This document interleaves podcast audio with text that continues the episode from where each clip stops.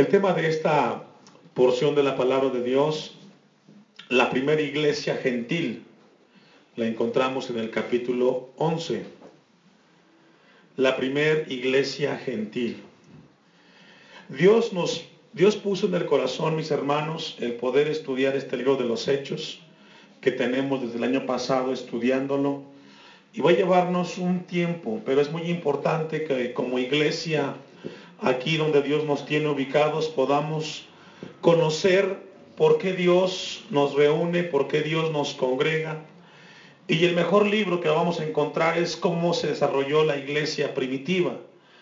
Y lo encontramos en el libro de los Hechos y encontramos en esta hora, mis hermanos, ya Dios nos habló, hemos visto eh, la conversión de, eh, de Saulo, hemos visto cómo Dios derramó de su poder en este hombre, comenzó a hacer grandes eh, señales y prodigios. Pero hoy llegamos a un punto importante que tiene que ver con nosotros y es la iglesia gentil. Porque recordemos que los primeros cristianos fueron judíos, los que siguieron a Jesús, sus discípulos, todos ellos eran judíos. Eh, la mayoría de los congregantes de las iglesias eh, en el primer siglo fueron judíos. Pero ya encontramos en Hechos 11 un punto importante donde se habla de la conversión o del nacimiento de una iglesia gentil. Y esto, mis hermanos, vamos a ver cómo a nosotros nos afecta y por qué es tan importante estudiar esta porción de la palabra. En esta parte nos narra la palabra de Dios la dispersión de los cristianos, eh, con excepción de los doce, y cómo comienza Dios a trabajar con aquellos que no son judíos, pero que también se extiende la gracia para que alcancen la salvación. Eh, hay un pasaje muy importante que Dios quiere hablarnos y es ver cómo Dios logra alcanzar a estos gentiles. En Hechos capítulo 11, versículo 15, vaya conmigo y deje un apartado ahí. En Hechos capítulo 11, versículo 15, Dice la palabra, y cuando comencé a hablar, cayó el Espíritu Santo sobre ellos también. ¿Quiénes ellos? Los gentiles. Como sobre nosotros al principio, entonces me acordé de lo dicho por el Señor Jesucristo, cuando dijo, Juan ciertamente bautizó en agua, mas vosotros seréis bautizados con el Espíritu Santo. Si Dios pues les concedió también el mismo don que a nosotros que hemos creído en el Señor Jesucristo, ¿quién era yo que pudiese estorbar a Dios? Y aquí encontramos la postura valiente del apóstol Pedro para poder él dejar eh, claro de que no por la tradición judía iban a estorbar la obra de Dios. Porque vamos a ver que Dios tiene algo muy grande para con eh, todos los seres humanos. Obviamente, inicialmente la bendición fue para los judíos, el pacto con Abraham, pero se extiende ese pacto para todos nosotros. Eh, la palabra gentil significa en el hebreo go y significa, esa palabra significa naciones. Es lo que significa la palabra, significa naciones. Entonces, un gentil es alguien que pertenece a una nación que no es judía. Usted y yo somos gentiles. Y vamos a ver a través de la palabra cómo es que Dios nos da a nosotros la oportunidad de ser del, del plan de salvación. Y es algo que Dios quiere hablarnos en esta hora nosotros. Vaya buscando en su Biblia Génesis 12, mientras que le recuerdo lo que dice el versículo de Hechos 11.1. Oyeron los apóstoles y los hermanos que estaban en Judea que también los gentiles habían recibido la palabra de Dios. Ya vimos que la palabra gentil, su término general en el hebreo significa naciones. Eh, en el griego pues nos habla de alguien que no pertenece al pueblo de Dios. Pero encontramos, mis hermanos, algo muy importante. Un gentil era aquel que no era judío. Eh, la mayoría de los judíos decían que para que un gentil fuera como uno de ellos, tenía que judaizarse, tenía que aprender eh, los sacrificios de los judíos para poder ser parte de él. Pero también vamos a encontrar de que Dios inicialmente hace un pacto con Abraham. Versículo 1 de Génesis 12. Pero Jehová había dicho a Abraham, ¿a quién le habló hermanos? Abraham, vete de tu tierra y de tu parentela y de la casa de tu padre a la tierra que te mostraré. Aquí comienza un plan divino de Dios con el hombre. Ahora, alguien pregunta, ¿por qué a Israel? ¿Por qué a ellos y por qué no a, a los de Europa o a los de Latinoamérica? Bueno, la respuesta es que eso corresponde a la soberanía de Dios. Él lo determinó de esa manera. No es que los judíos sean mejores que nosotros, simplemente entró dentro de la soberanía de Dios. Versículo 2. Y le dice a Abraham, y haré de ti una nación grande, es una promesa, y te bendeciré, es otra promesa, y engrandeceré tu nombre, otra promesa, y serás, ¿qué dice hermanos? Bendición. Es decir, Dios hace un pacto con Abraham, exclusivamente con el pueblo de Dios, con el pueblo de Israel, y comienza a establecer promesas. Ahora, algo muy importante, las promesas se alcanzan a través de la fe o por medio de la fe, que la fe es plena confianza en las promesas de Dios. Y si leemos Génesis, encontramos de que Abraham le creyó a Dios. Por eso alcanzó la promesa que establece en Génesis 12. Versículo 3 continúan las promesas del pacto a Abraham. Bendeciré a los que te bendijeren. Ahí está. Y va a ver, Dios establece una bendición para aquellos los que iban a bendecir o que bendijeran al pueblo de o al pueblo de Abraham. Y a los que te maldijeren maldeciré y serán benditas en ti. ¿Cuántas? Todas las familias de la tierra. Y ahí comienza un plan de Dios divino, no solamente con Israel, sino con todo el mundo. Y esto es muy importante porque usted tiene que saber como iglesia por qué usted es parte de las bendiciones de Dios. ¿Por qué si yo me reúno y si no soy judío, por qué yo alcanzo las bendiciones que Dios ha dejado en su palabra? Isaías 42. Esto es muy importante y sí le voy a invitar que siempre traiga por su cuaderno de notas, porque es muy importante que cada uno aprenda a, retener lo que Dios nos da. Entonces estamos viendo que Dios le da un plan, un pacto a Abraham, y Abraham se convierte como el padre de la fe de los judíos. Isaías 42, 1, he aquí mi siervo, ahí eh, la palabra siervo eh, se logra personificar en Israel como nación. He aquí mi siervo, yo lo sostendré.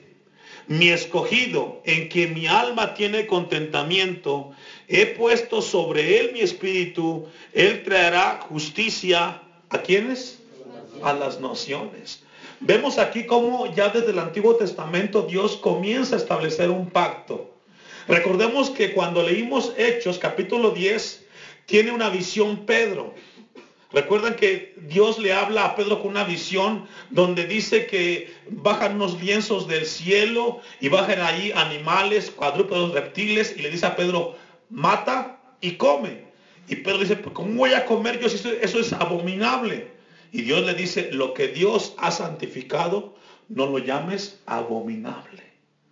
¿Por qué? Porque Dios había establecido un pacto desde el Génesis 12 de que, sola, de, que, ah, de, que también iba a haber una bendición para los que no eran de la nación de Israel. Versículo 2. No gritará, ni alzará su voz, ni la harán oír en las calles. No quebrará la caña cascada, ni apagará el papilo, el pábilo que humeare por medio de la verdad traerá justicia. No se cansará ni se desmayará hasta que se establezca en la tierra justicia y las costas esperarán su ley. Encontramos, mis hermanos, que Dios establece un pacto no solamente para Israel, pero comienza a incluir a las naciones que no pertenecen al pueblo de Israel. Y esto lo incluye a usted y me incluye a mí.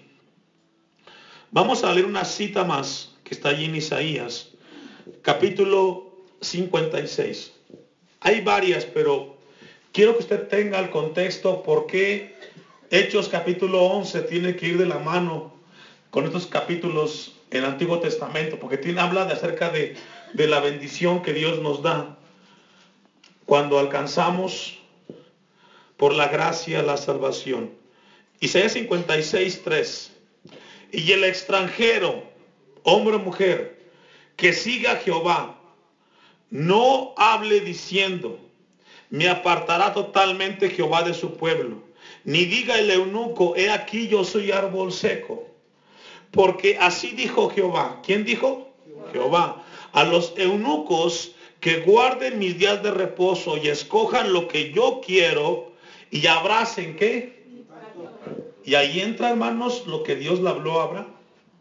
Si usted es uno, un extranjero una extranjera que abraza y que por fe es parte de ese pacto, dice el versículo 5, yo les daré lugar en donde? En mi casa y dentro de mis muros y nombre mejor que el de, el de hijos e hijas. Nombre perpetuo les daré que nunca, ¿qué dice hermanos? Ahora, todo eso ¿por qué? Por haber abrazado el pacto, las promesas de Dios. Cuando usted abraza una promesa de Dios, Dios lo está poniendo a usted dentro de su casa, lo está guardando, lo está protegiendo, porque usted ha creído a la promesa que Dios ha hecho en Cristo Jesús. Ve el versículo 6. Y a los hijos de los extranjeros que sigan a quién? A Jehová. ¿Para qué? Para servirle y que amen el nombre de Jehová para ser sus siervos a todos los que qué? Guarden el día de reposo para no profanarlo y, para, y abracen mi pacto. Otra vez, fíjese qué interesante. Un pacto es un contrato entre dos partes. En este caso entre Dios y nosotros. Un pacto tiene que ver con acuerdos que se deben de cumplir de ambas partes. Versículo 7. Viene la respuesta o el resultado cuando alguien abraza ese pacto de Dios. Yo los llevaré a mi santo monte y los recrearé en mi casa. ¿De qué? Si logra ver que la casa de Dios es casa de oración? Por eso oramos en los cultos. Dios dice, yo los recrearé en mi casa de oración. Sus holocaustos y sus sacrificios serán qué? Aceptos sobre mi altar, porque mi casa será llamada casa de oración para todos los pueblos. Entonces, muy importante que Dios comienza. Recordemos que Isaías escribe 700 años antes de Jesucristo. Y comienza Dios a mandar un pacto para usted y para mí. Lo único que tenemos que hacer es abrazarlo. Y ahí la palabra abrazar el pacto tiene que ver con hacerlo suyo apropiarse de él, porque Dios lo estableció de esa manera. Zacarías, capítulo 2, versículo 11. Esto es muy importante porque esta es la base en la cual se establece la primera iglesia que no pertenece al pueblo o al linaje judío, en el cual entramos nosotros. Usted no tiene que sentirse menos que nadie. Somos igual que aquellos que han recibido la gracia del Señor. Zacarías 2.11 dice, y se unirán muchas naciones a Jehová en aquel día, en el día en el cual se abra el plan para las naciones gentiles. Y me serán por pueblo y moraré en medio de ti, y entonces conocerás que Jehová de los ejércitos me ha enviado a ti. Y encontramos cómo Zacarías el profeta comienza a hablar de un momento en el cual Dios llegaría a las naciones. Y fíjese, los estamos viendo desde Génesis 12, hemos leído Isaías, también está en el Salmos 27, también está en Jeremías. Pero Dios nos habla ahora en Zacarías de que se unirán a él muchas naciones. No habla de los judíos exclusivamente. Una última, bueno, cita del Antiguo Testamento. Malaquías capítulo 1, versículo 11. Esto es muy importante porque es la base, mis hermanos, para entender ¿por qué nosotros, la iglesia, aquí en el occidente, podemos recibir y alcanzar las bendiciones y las promesas de nuestro Dios? Malaquías 1.11, porque desde donde el sol nace hasta donde se pone, es grande mi nombre, ¿entre qué? Entre las naciones. Y en todo lugar se ofrece a mi nombre incienso y ofrenda limpia, porque grande es mi nombre entre las naciones, dice Jehová de los ejércitos. Dios establece que no importa en qué lugar nosotros nos encontremos, a usted y a mí nos tocó nacer en México y crecer en esta nación. Pero aún así se extiende la misericordia de Dios para nosotros, para que como gentiles seamos o nos apropiemos de las bendiciones de Dios. Sabe que cuando usted sabe de sus, dice en el mundo, de sus derechos, comienza a caminar con más confianza. Pues si usted es hijo de Dios y usted es hija de Dios, camine como hija de Dios. Caminando en sus promesas y siguiendo las ordenanzas de nuestro Dios. Una última cita que está en Romanos 15. Esta ya es en el Nuevo Testamento, que también nos habla el apóstol Pablo y le escribe a los hermanos en Roma cómo ellos de ser gentiles pasan a apropiarse de, de las bendiciones y las promesas que Dios le dio inicialmente a Israel como nación. Romanos 15, 9. Y para que los gentiles, ¿quién es un gentil? Todos los que no son judíos. Usted es un gentil, yo soy un gentil. Todos los que son fuera de Israel son gentiles. Para que los, para que los gentiles glorifiquen a Dios por su misericordia. Es decir, por la misericordia de Dios, nosotros gentiles hemos alcanzado en Dios gracia. Como está escrito, por tanto, yo te confesaré entre los gentiles y cantaré a tu nombre. Y otra vez dice, alegraos, gentiles, con su pueblo. Y otra vez, alabad al Señor todos los gentiles y magnificadle todos los pueblos. Y otra vez dice Isaías, estará la raíz de Isaí y el que se levantara a regir los gentiles, los gentiles esperarán en quién? En él. Por eso es muy importante, hermanos. La iglesia, la primera iglesia que no es judía, se levanta dentro de, los, de, lo que son las promesas de Dios. Porque abrazaron el pacto con Dios. Por eso es que usted y yo alcanzamos la salvación. Alcanzamos el perdón y la misericordia de Dios. Ahora sí, con esta plataforma vamos a ir Hechos 11 para entender el versículo 1 y 2. Hechos 11 es la continuación del capítulo 10, donde el capítulo 10 nos habló de la conversión de Cornelio. Cómo Dios le habló a Cornelio y a la vez también al apóstol Pedro y cómo alcanzó la salvación este Cornelio que no era judío, era un romano. Versículo 1. Oyeron los apóstoles y los hermanos, ahora aquí apóstoles y hermanos no eran gentiles, eran judíos que estaban en Judea, que también los que, los gentiles, habían recibido la palabra de Dios. Entonces, hay una noticia. No solamente los judíos son parte del pacto de Dios, ahora los gentiles también. Y aquí viene algo muy importante, porque esto va a golpear el orgullo religioso de los judíos, porque ellos se sentían exclusivos de las bendiciones de Dios.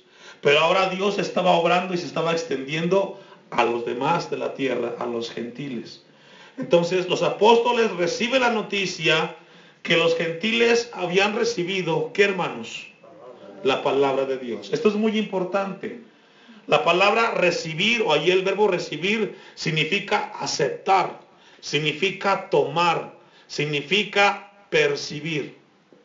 Y ese verbo, mis hermanos, nos habla también de una toma de trabajo, una toma de obligación que Dios les da. Dice la Biblia que la fe viene por el oír y el oír qué? La palabra de Dios, ahí, esa palabra que dice palabra de Dios, significa en el hebreo dabar y en el griego logos, pero que tiene que ver, mis hermanos, con el poder que tiene la palabra de Dios. Y esa palabra que está ahí significa o tiene el sentido lo que Dios comunica o lo que Dios expresa a la mente del hombre con un propósito. ¿Sabe qué es lo que cambia a los seres humanos? La palabra de Dios. ¿Qué es lo que hace diferente la Biblia a todos los demás libros? Es que la palabra de Dios tiene la misma vida de Dios que cuando un ser humano la recibe, comienza a cobrar vida. Primero en su mente cuando la escucha y la, la razona, la procesa y cuando baja al corazón y comienza a tomar acción. Eso es lo que hace diferente la Biblia a todos los demás libros. Que la Biblia es el poder de Dios hablando y comienza Dios a trabajar. Usted está aquí porque escuchó la palabra de Dios y comenzó a trabajar en su vida. Este tiempo que estamos viviendo, mis hermanos, es un tiempo muy especial y muy importante. Un tiempo en el cual también estamos expuestos a mucha apostasía. Apostasía o apostatar es ir de regreso o retroceder. Lo que va a sostener a la iglesia del siglo XXI es una iglesia que esté fundamentada en la palabra de Dios. Por eso Dios ha establecido en el corazón de esta iglesia Elohim que seamos una iglesia que nos demos el tiempo de leer, escudriñar y estudiar la palabra. Porque ahí vamos a encontrar la vida de Dios para cada uno y también como iglesia. Entonces la palabra de Dios que encontramos ahí significa, mis hermanos, que expresa y comunica a la mente del hombre el propósito de Dios por medio de la palabra expresada o la palabra leída. Vamos a ir al versículo 2 de Hechos 11. Y cuando Pedro subió a Jerusalén, sí, ya ve que llega Pedro a Jerusalén, disputaban con él los que eran de la circuncisión o los judíos, para que entienda. Ahí la palabra circuncisión, recordemos que uno de los pactos que Dios hizo con Abraham era que tenían que circuncidarse al octavo día. Entonces ahí son judíos, ahí podemos entenderlo como judíos. Había una discusión con los que eran judíos, diciendo, esto es lo que decían los judíos, ¿por qué has entrado en casa de hombres incircuncisos? Es decir, que no sean parte del pacto de Dios. Y has comido con ellos. Es una pregunta que tuvo Pedro que enfrentar con sus conciudadanos. ¿Por qué tú vas con ellos? Tú sabes que para ellos no son las promesas, pero ellos habían dejado a un lado lo que ya leímos en Isaías, en Zacarías y en Malaquías. Y entonces encontramos en el versículo 4 que Pedro comenzó a contarles por orden lo sucedido diciendo, y comienza a partir del versículo 5 hasta el versículo 16 y 17 a narrarles todo el capítulo 10. Cómo Dios le habló a él, cómo Dios lo alcanzó a él y cómo Dios obró a través de la vida de este Cornelio y cómo Dios obró en su vida llevándolo a un mensaje importante. Y vamos a leer el versículo 18, de ahí de Hechos capítulo 11.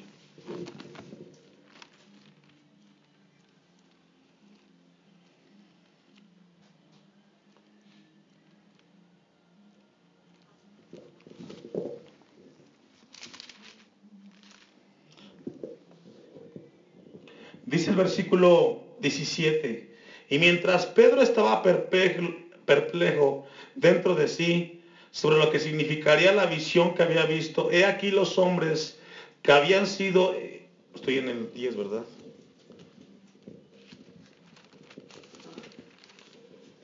Versículo 11, perdón.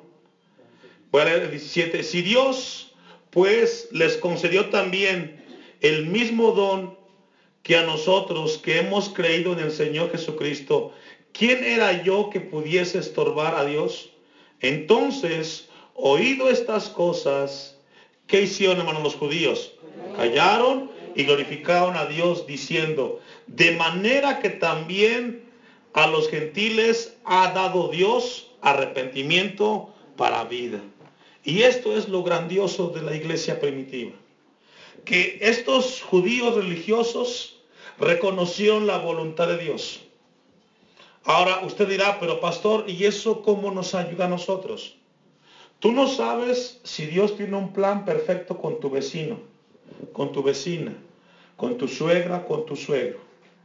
Y Dios te ha dicho, ve y háblale a él, háblale a ella. Y tú has dicho, Señor, ¿y será que te puede, esta persona puede cambiar? No estorbemos a Dios, mis hermanos. Si Dios te dice, ora por tal persona, usted ore por esa persona. Porque Dios puede tener un, un, eh, un plan para ella.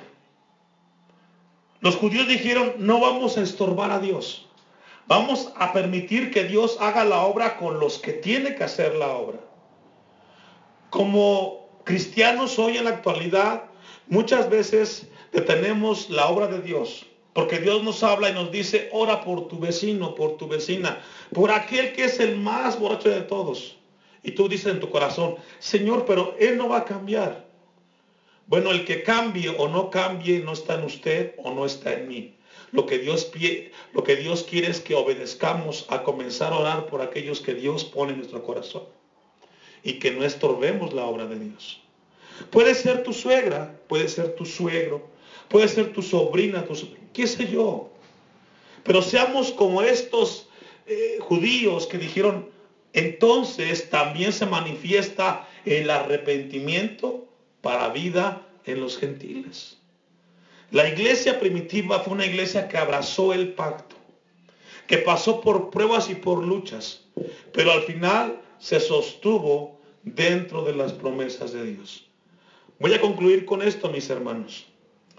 Cuando estaba yo un poco más joven, siempre escuchaba cuando el pastor donde nacimos, o donde yo nací como hijo de Dios, y él hacía el llamado a los jóvenes a trabajar en la obra, ellos decían, cuando sea un poco más grande, voy a servir a Dios. Y luego Dios les hablaba a los grandes, o el pastor les hablaba a los mayores de la congregación, y decía, vamos a trabajar en la obra de Dios. Y decían los adultos, es que ya estoy muy grande. Y entonces venía a mí una pregunta, cuando eres joven, ¿por qué eres muy joven? Y cuando eres grande, ¿por qué eres muy grande? Entonces, ¿cuándo será el lugar o el tiempo oportuno para servir a Dios? Cuando yo preparaba esta predicación, Dios me hablaba y me decía, el tiempo no es mañana ni fue antes. El tiempo para servir a Dios es hoy. Con los años que tienes, con la vida que tienes, lo que usted necesita y lo que yo necesito es solamente ir a Dios. Orarle y pedirle que nos dé sabiduría. Es el mejor tiempo en la vida que tú tienes hoy para servirle a Dios.